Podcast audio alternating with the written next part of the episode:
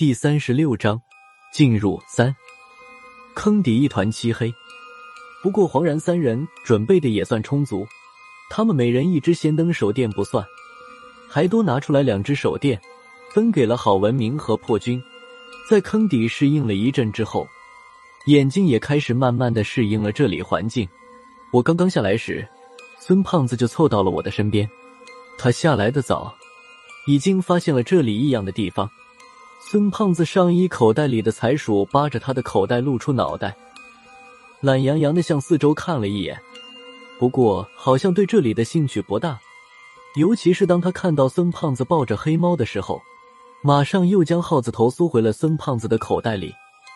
孙胖子在我身边说道：“辣子，你看看四周围的墙面和天棚都是什么东西？”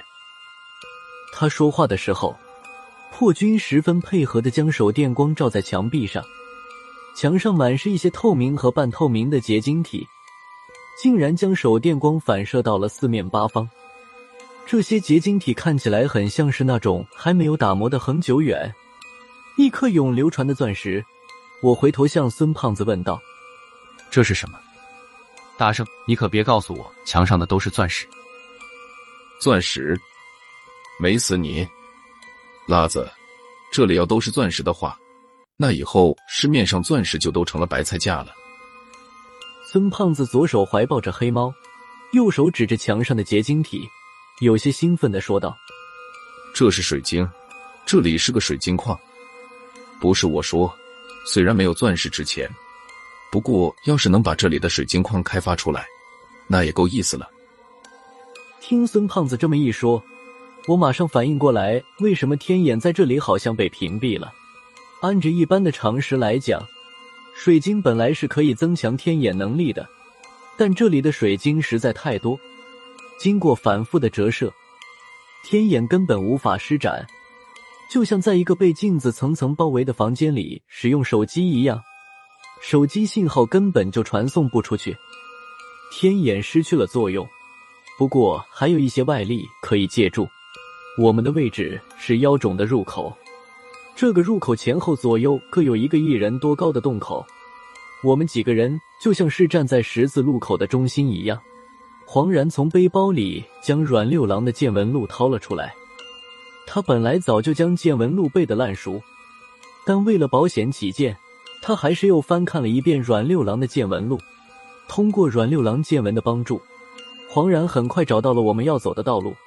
他手指着我们身后的一个洞口，说道：“沿着这条路一直往前走，前面应该有一个温泉，过了温泉就能看见妖种了。”这里还不是妖种啊！